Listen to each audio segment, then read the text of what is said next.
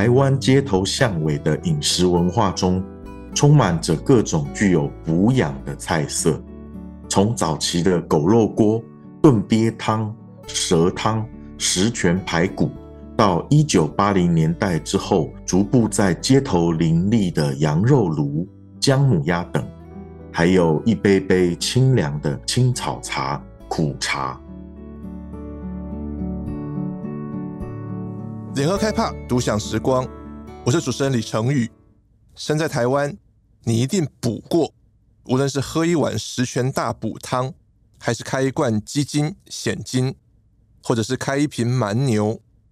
哪怕只是吞一颗维他命，都是补的表现。中央大学历史所所长皮国立老师研究医疗社会史、疾病史、身体史，他为什么会对补这个主题这么有兴趣？甚至最近主编了一本叫《华人大补史》的书。今天节目就请皮老师来跟我们聊聊补。陈宇好，还有各位听众朋友，大家好。刚刚我们听到您提到狗肉锅。当然，我们知道现在已经是没落了。那还有刚刚提到的羊肉炉、姜母鸭，都是台湾的，不管是过去还是现在很补的食物的代表哦。其实狗肉锅，或者是我是说我们香肉文化的没落，跟羊肉炉、姜母鸭的兴起也有一点关系。您之前也写过一篇论文讨论过这件事。先从这个地方来聊好了，您怎么看台湾过去的香肉文化的这种补的文化跟羊肉炉的崛起？之前我写过一篇文章嘛，哈，探讨过这个问题。嗯，是，就说早期台湾人，应该是说，呃，在日治时期以前的台湾人，哈，似乎没有很明确的证据说他们喜欢吃狗肉。那特别是原住民，甚至是啊，把狗当成是一个很好的朋友，而且是打猎很重要的工具，这样。是。那到了日治之后呢，到这个国民政府迁台以后呢，慢慢的这个狗肉文化可能随着这个。潮汕或者是广东的移民，好，整个带进来。那那个时候就发现有非常多的资料显示，像在台北街头有非常多的狗肉锅，哦，狗肉摊就做起来了，哈。那慢慢演变，就是可以发现当时冬令进补，哈，台湾人冬令进补，有一段史料很有意思，他就是说很多台湾人，哈，会吃狗肉，也有有有所谓的这个外省人，哈，就是。可能他的经济条件比较好，他可能觉得吃狗肉不那么好，他会吃果子狸哦，野味或者是炖鳖汤。所以那这个这个风气哈，一直到了这个一九八零年代中期开始有一些变化。因为那个时候看史料，哦就是说我们习以为常的看到街上现在很多羊肉炉或者是呃姜母鸭，其实大概都是一九八零年代中期以后才慢慢开始兴起的。是以前并没有说。大部分就是冬令进补嘛，然后冬天到了，我们吃一碗热腾腾的这个姜母鸭或者是羊肉卤。那以前可能都是吃这个香肉卤，或者是狗肉锅。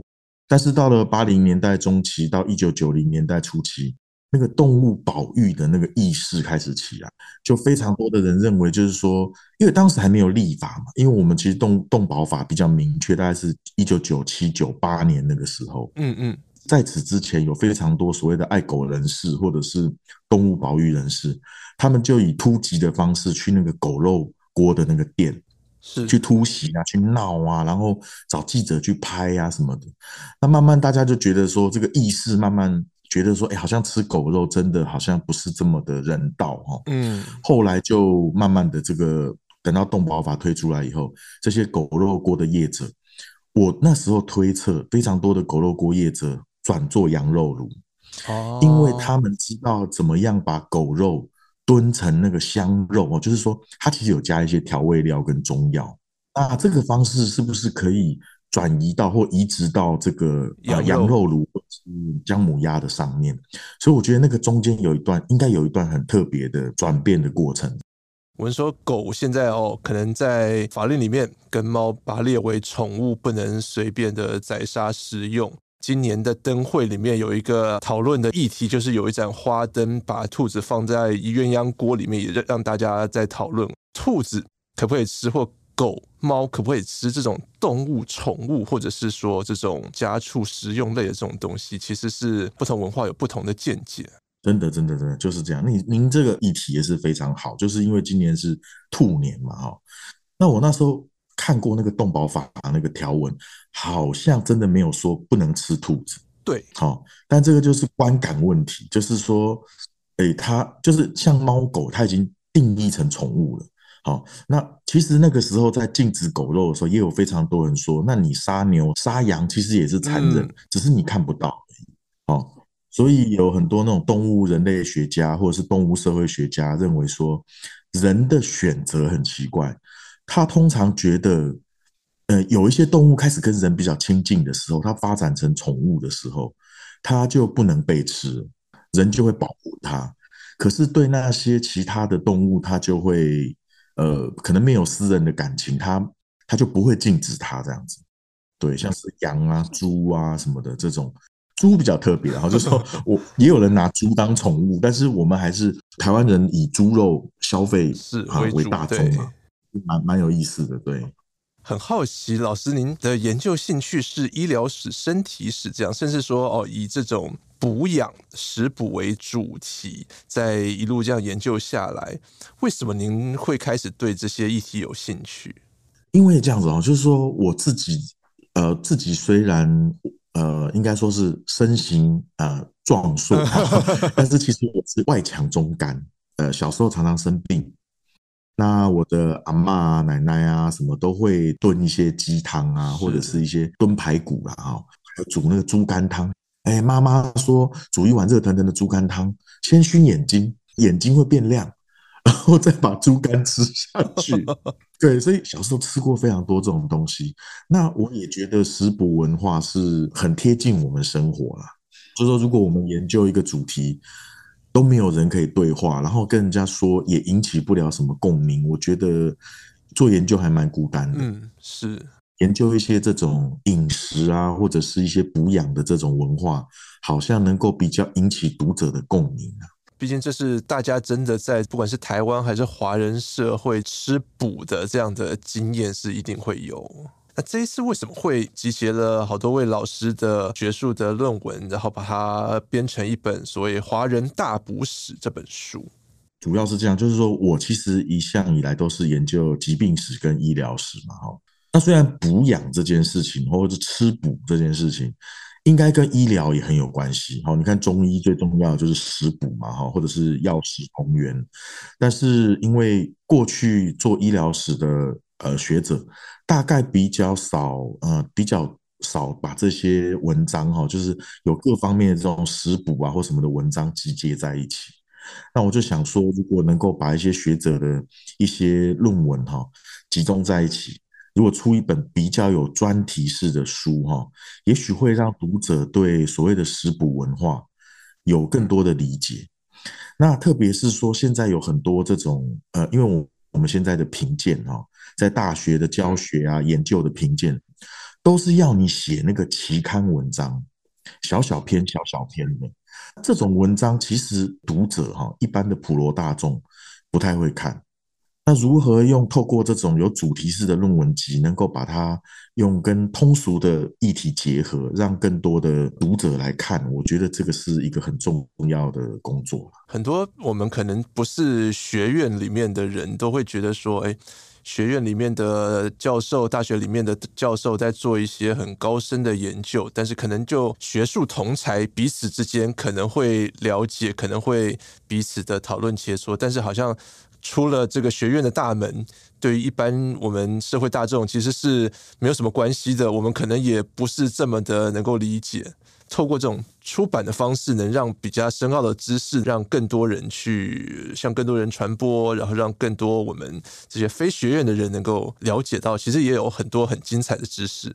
是是是，特别是您刚刚讲到这个这些知识哈，让我想起来，就是说，我觉得有一个很重要的意义哈。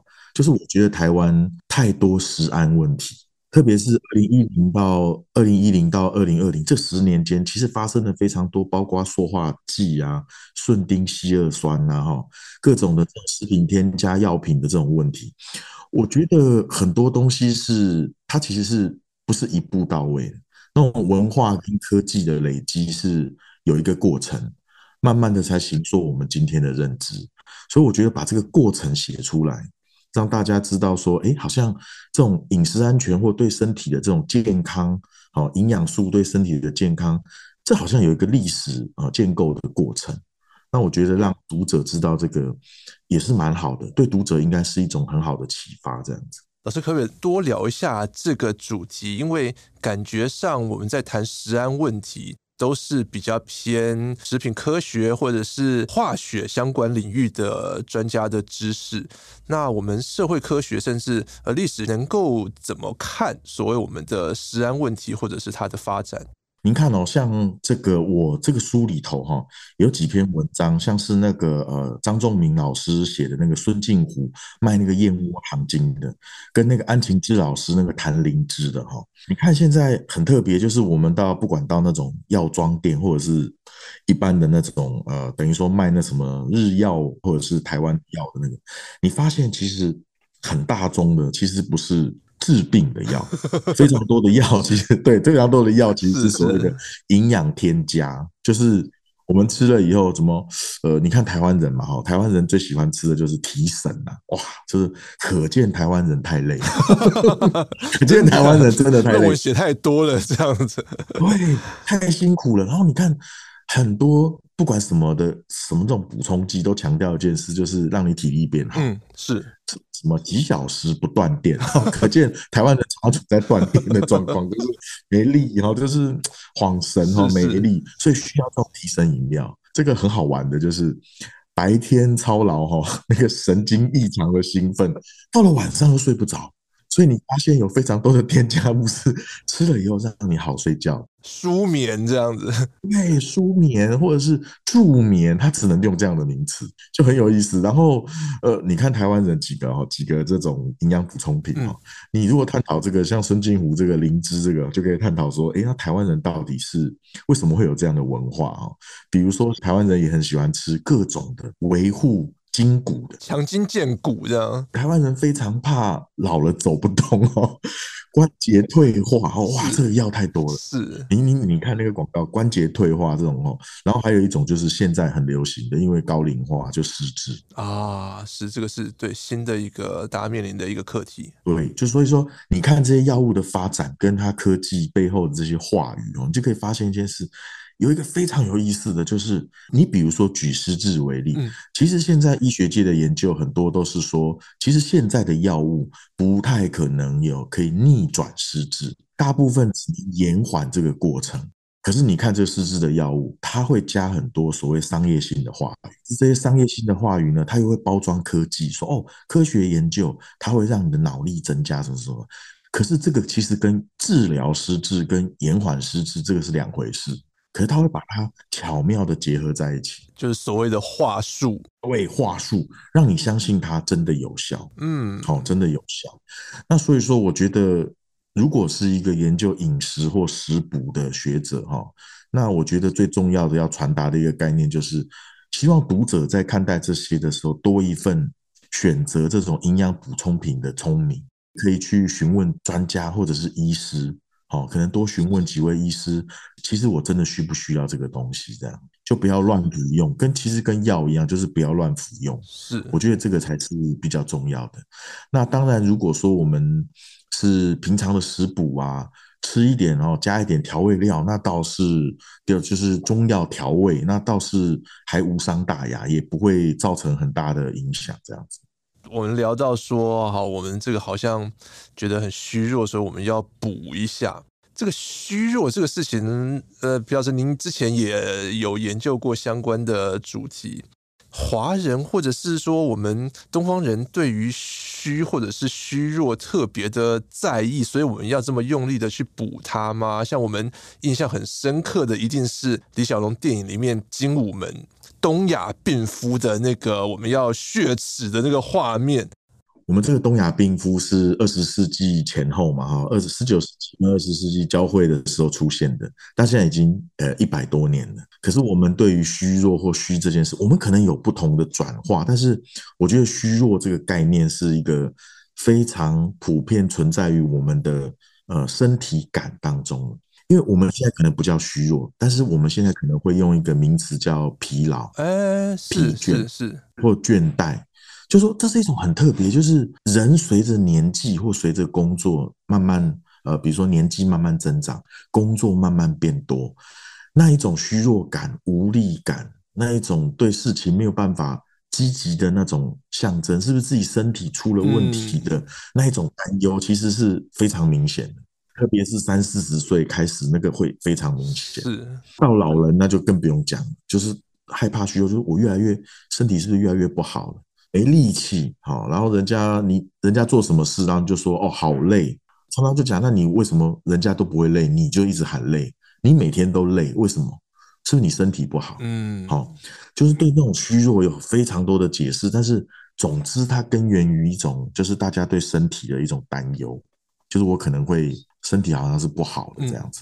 那您刚刚讲到那个东亚病夫也很有意思，就是因为东亚病夫其实有很多学者研究，其实原本是英国人在笑中国的那个政治体制不好，你这个呃中国政治体制不好哈，所以呃我们就叫他说是东亚病夫，什么都处理不好。好，可是到了二十世纪初的时候，开始经过各种小说、报刊的渲染。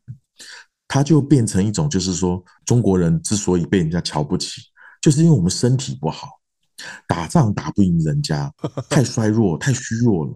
你看，包括蒋介石哈，呃，都有讲过。蒋介石当时就讲说，为什么我们中国人的士兵打不过人家？他说，你看看人家外国的士兵，又高又挺，嗯，这个身材就差一截了。好，然后呢，那个一抬头挺胸，看起来就是雄壮威武。可是呢，中国人呢，大部分都是弯腰驼背，没有精神。那这样的军队怎么跟人家打仗？好，那虽然他是用军事这件事情来看，可是你可以看得出来，在当时近代中国这么多战争哦，其实这个战争凸显出来的这种人呐，就是中国人的这种衰弱，还是影响蛮大的。所以当时非常多人就是用各种的话语去包装，说：“哎，你要吃一些药哦，才可以让你免除这种虚弱。”嗯，对大的一方面来讲，可以强身报国，所以就把你那个拉得很高，拉得很大，拉的层次拉得很高。你吃了让身体变壮，上面可以强身报国，私底下呢，你可以享受家庭的幸福。好，家庭的幸福呢，通常都是身体好的人才能享受，身体不好的人呢，就每天病恹恹的，还带给家人很多困扰。所以当时的报刊非常喜欢用这样的知识来传播那个药品啊。或者是补，嗯嗯，它背后的疗效这样子，这很有意思。如果我们对比其他文化，比如说可能日本在明治维新那个时代，他们也觉得西方人的体格啊，或者是怎么样比较健壮啊，所以他们也是开始吃牛肉啊，或者是仿效西方的饮食文化等等。其他的文化，比如说欧美，他们没有这种觉得自己年纪到了很弱的、很虚的，需要强健的这样的观念在吗？很有意思，我在写那个书的时候，哈，不管写虚弱史还是这本《华人大不死》，都有问过一些人，因为我没有实际在啊美国生长的经验，哈。那后来有有一些美国的这个有在美国生长经验的，有跟我分享说，因为其实美国人他的药品文化会比华人的药品文化发达非常多。我们在以前的生活当中，你看我们古早的时阵。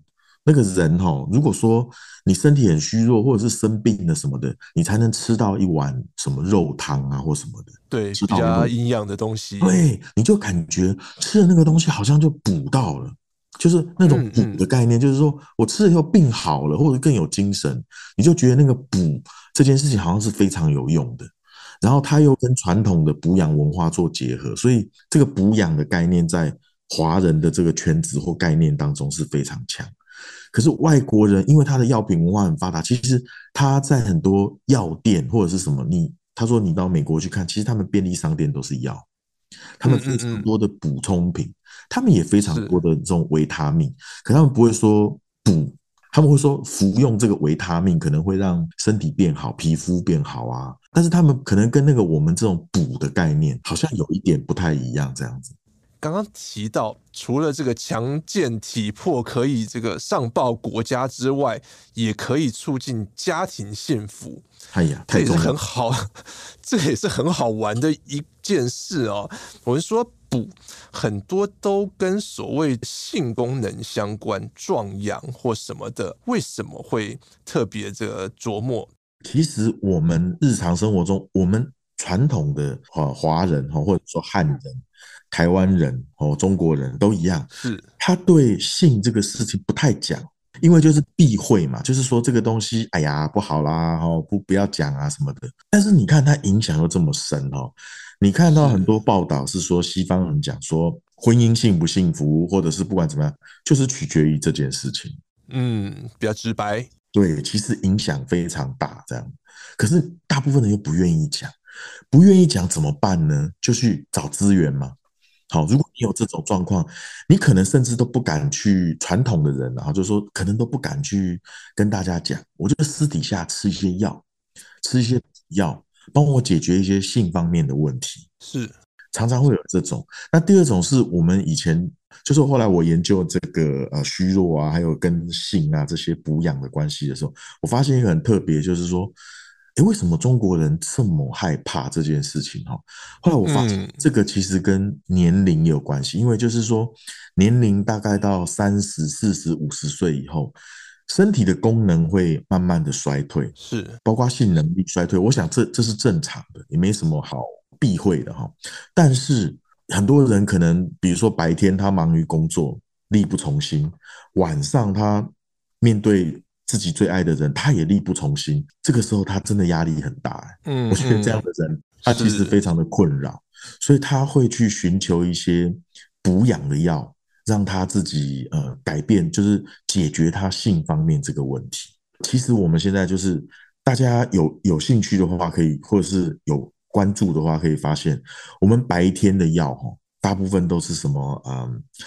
就是刚刚我讲到那些治疗呃退化啊，或者是呃睡眠啊、精神啊什么的，是。但是哦，到了晚上以后，你看那个晚上大概十点十一点以后，那个你转一转电视，就有很多这种广告。非常多，多到你会吓一跳。特别是我每次订这种这种有线频道，大概到八十台以后，几乎都是这个广告。特 别到十点十一点以后，都是这个广告。那我也问了非常多的药师，说你怎么解读这个现象？他们是说，其实非常多这种药，只是我们平常大家都不问，也不敢讲。但是其实来买这种药的人非常多，有它的市场。对，它的市场非常大。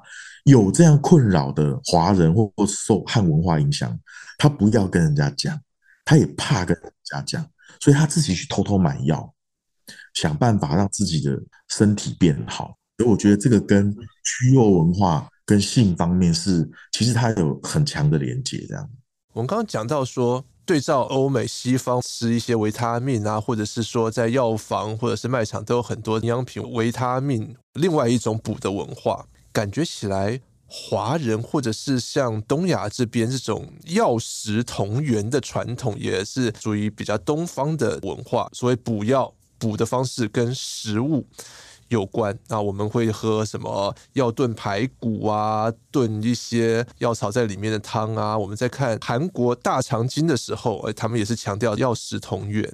您问的这个问题也是非常好，就是非常切中这个议题哈。就说这个也当然跟呼应前面问的，就是说为什么欧美文化跟所谓的华人啊或汉文化有差这么多？传统的中医哈，它用的大部分都是所谓的草本植物哈，或者是是就是草跟木嘛哈，草木根叶茎。好，那这些东西您可以想想看，如果说我们把它拿来啃啊，这是非常这是非常可怕的哈。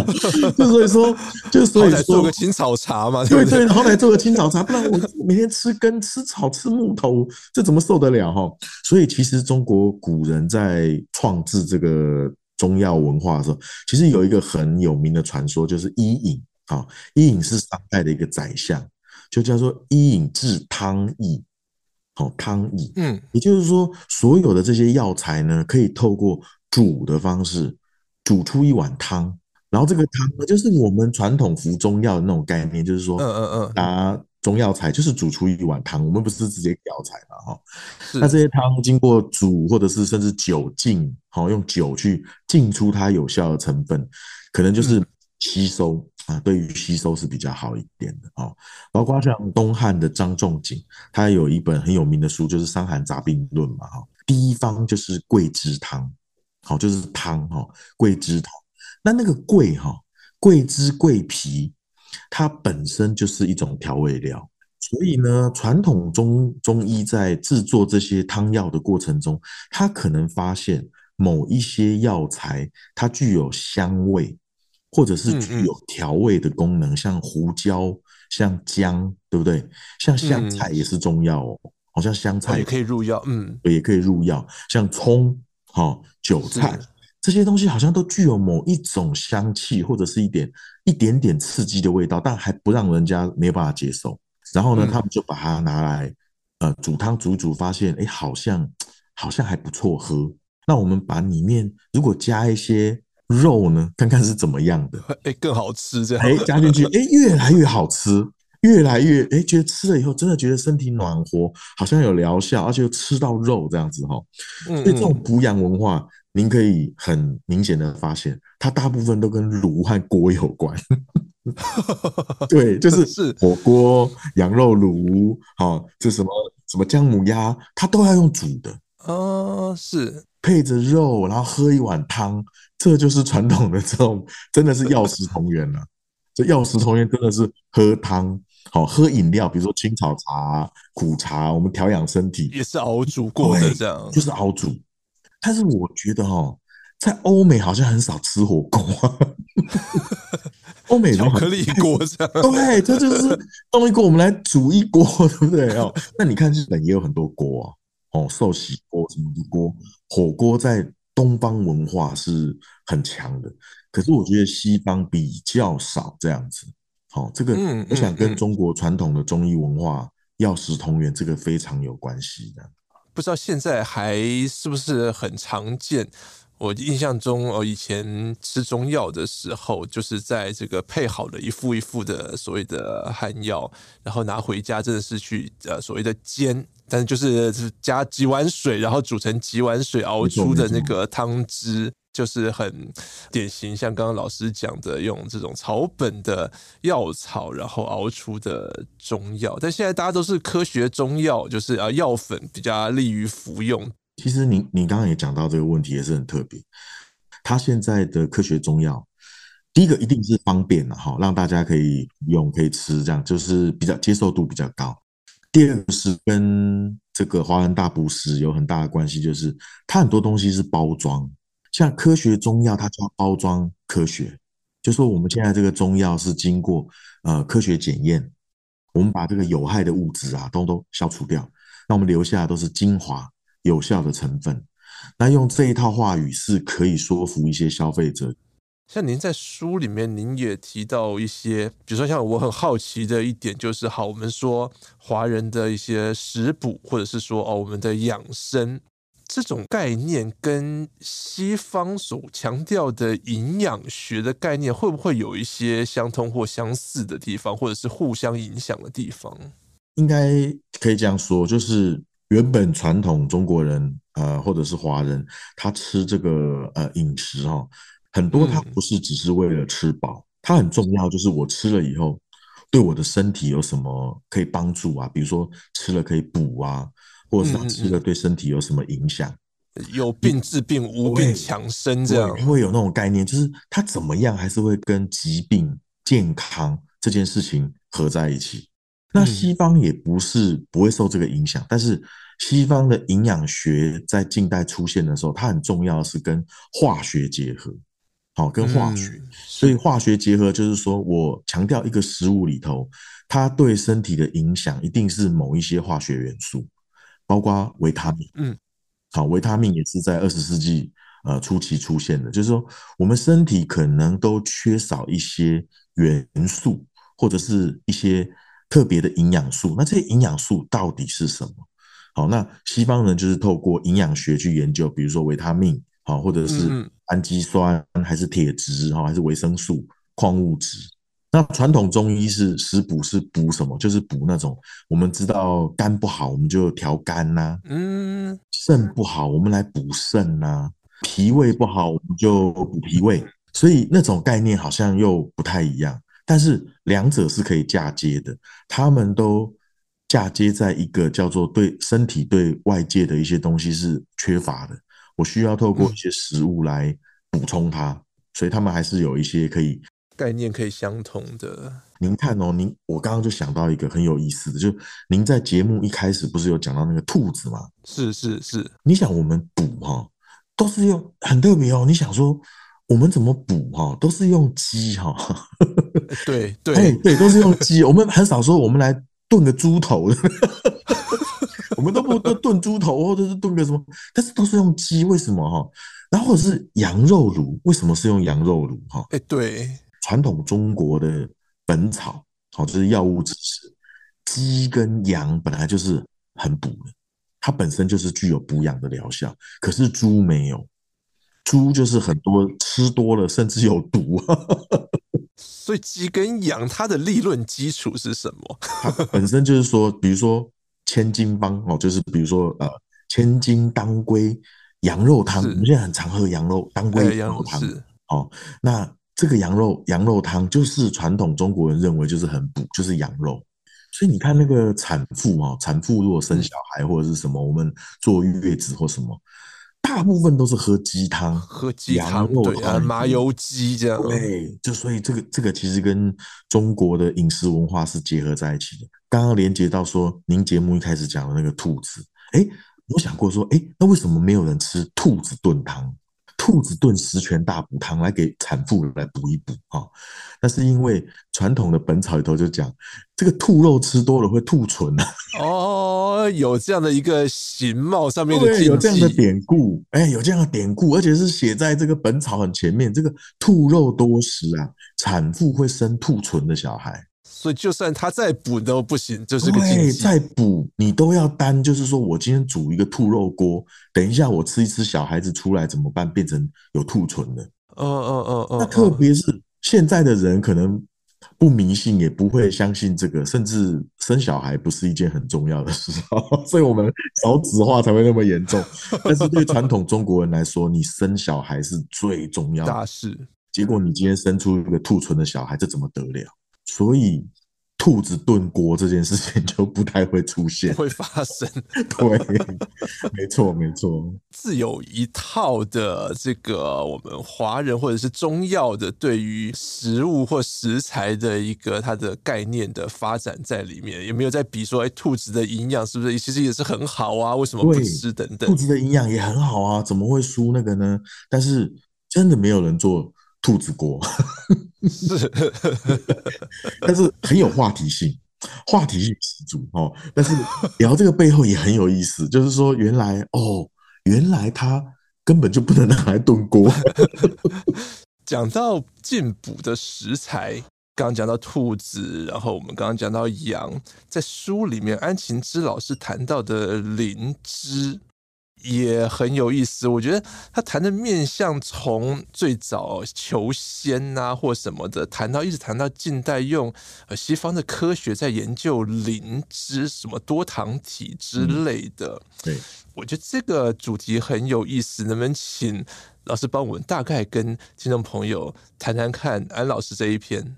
安晴志老师这篇文章非常有意思，因为它牵涉到这个传统的这种中药哈，跟科技研究的一些当中的一些细节哈，跟它的化学效应哈。其实灵芝很有意思，灵芝在传统中医里头，它就不是一个一开始就被记载的药，它是很后来才被人家炒作起来的。好，当炒作这个灵芝，然后，你看它的名字就叫灵芝，就是它。很带有灵性的一种枝草，一种草药，嗯嗯，所以它的取名就很特别。其实跟冬虫夏草也有点像啊，冬虫夏草也是一个高度炒作的药物。但是呢，这个你不管怎么炒作，它就是要有一个科学。现在的人就相信科学验证嘛。那当科学验证验证出，哎，其实大家都说灵芝好，但是我科学验证以后发现，它真的有一些元素对身体非常好。甚至很多人说灵芝还可以抗癌，可以有身体有各种的呃影响，甚至灵芝抽出来的一些萃取物，现在也有研究证实它可以延缓失智。这些科学研究都很棒，把灵芝的这整个它的这种科学性建构出来，然后很多商人就把它做成产品卖出去。但是安晴志老师这篇文章最有意思的就是说，这些商人拿这些研究来做，可是这些研究到底它的信度跟效度到底值不值得信任？是，这是一个很大的问题。这个药商有可能去挪移。这些科学研究来作为自己的呃制作产品的一种说服的东西，但是他在做这个产品的时候，包括浓度，包括品管，这些都是问题。嗯嗯，到底有没有去管，或者是有没有人去监控，或者是监理这些事情？其实应该是没有啦，应该是没有。好，就是说做出来这些产品，我们我们相信它有时候是因为就是。药商他可能用了非常多的广告，他确实有科学研究，可是他到底达不达得到那个效果，其实是很值得怀疑的。他是要大家去思考这件事情，就是说，在医药广告或者是药商的宣传，这对科技的这种宣传的背后，是不是有很多其实值得我们在深思的地方？当然，他这篇文章也很有实际意义的呼吁。如果药商或者是有一些 食品这个这个生计业者看到这篇文章，他应该要反省一下，就是说 我这个东西是不是真的有用，对不对？你有时候有用这种东西很难讲，是这非常难讲。是就像以前我问过一个生技生技的老师，他是学生物科技，他就说，其实什么东西都跟浓度有关。我们说这件事情。比如说，我们说吃以前有一个新闻嘛，说吃苹果会致癌，哦，因为苹果皮上的蜡会导致癌症。有一阵子很风行这个说法。可他说，你知道吗？你要一天吃四十颗苹果，吃得好饱，才会有癌症的疑虑。但其实基本上根本不可能吃吃到这么多苹果。那最好笑的是，我研究中中医药嘛，哈。以前台湾曾经发生过新闻，非常好玩，就是说有某个医院，好，他的研究团队研究出九层塔会导致肝癌、肝硬化。哦，嗯，九层塔，结果那个盐酥鸡业者，哈，盐酥鸡业者就推到他医院的门口。卖盐酥鸡，就是说九层塔的对九层塔会致癌，所以后来就是有这个像这个生物科技的学家就讲跟我分享，就是说你要看剂量。什么东西都是剂量，你对身体有害、对身体有利，其实都是要吃到某一个剂量，它才会产生效果。所以这个剂量就很重要，但是这个剂量的拿捏是要很精准的科学研究，但是一般民众不会去问这件事情。嗯，这个确实，这个是蛮有意思的，就是说，如果真的要达到治病，哈，治病是治疗疾病，那治病是导致疾病。你真的要导致疾病或者是治疗疾病，它都是要有一个量，哎，但是民众不太会去仔细思考这件事情。不管是刚刚聊到安老师在谈的灵芝，或者是皮老师您刚刚在提到的浓度，或者是治病跟治病的问题，但是在所谓科学昌明的时代，我们要怎么看补养这件事？从科学面来看，从我们的传统的留下来的文化来看，或者是甚至从我们个人的经验、家族家人的经验等等，我会觉得，如果说就像我刚刚讲到的剂量问题，如果说我们平常了哈，比如说我们去冬天到了，我们想要冬令进补啊，特别是台湾台湾人到了冬天突然变冷的时候，哦，那个羊肉炉啊、姜母鸭都会变得很兴盛，大家都会去吃。那我觉得应该这样讲，就是说，如果你是把它当成这个日常的饮食，偶尔吃它，比如说我今天跟朋友去吃个羊肉炉或者是姜母鸭，如果是吃个一次，我觉得不会有什么影响。唯有就是说，有很多医生也宣布，呃，就是说他特别讲，就是说，比如说你有一些疾病，比如说你今天感冒，你在发烧，那你要去吃这些具有补养。功能的这些锅，你就要稍微注意一下，因为你已经处在发炎跟发烧的状态。可是，一般人来说，我想这个一两次其实影响不大。好，我所谓的影响不大，就是说你要他能够说我吃个一两次就让我的病都好了，也不太可能。嗯，好，也不太可能。他一定是要吃到一个量。那吃到一个量，最好的方法就是服药嘛。你就是吃药，然后它真的对你有帮助。饮食的部分，我觉得大部分是站在辅助的角色。嗯嗯嗯。哦，比如说我脾胃很差，我吸收很差，手脚冰冷。好，那我除了吃一些可能去看中医，哦，吃一些药物调养以外，我偶尔吃个羊肉炉，好，增加一点营养，增加一点无伤大雅，无伤大雅，这个就可以。您一开始提到说小时候阿妈帮您补的经验，那您现在您自己补吗？那您觉得有效吗？其实哦，成宇问到一个非常关键，而且这个是呃，因为读者们哈、听众们，嗯嗯，可能看不到皮老师啊。皮老师是一个非常圆的，身强体壮的一位，外形壮硕，就是外强中干了哈。但是我现在就是，我现在不会特别吃补的原因，是因为第一个体重太重，好，体重太重，那。传统我们说，哎、欸，我们真的很真的需要补一下哈，因为你想看传统的传统中国人哈，可能真的没有什么东西可以吃。他到了特别的日子哈，呃，比如说我们以台湾人来讲好了，我们能够吃到最多肉和吃到最多东西的时候，就是拜拜。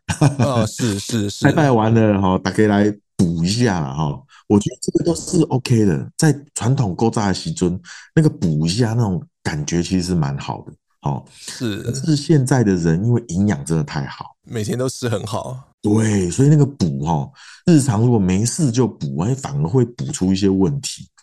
那因为我自己除了胖以外，我还有痛风，我还有痛风。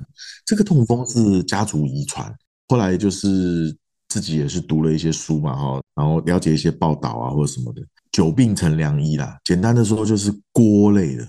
补养的东西都是要放在锅子里头煮，这种锅子的高汤啊，这煮什么羊肉、煮姜母鸭，所以这些汤都不能喝。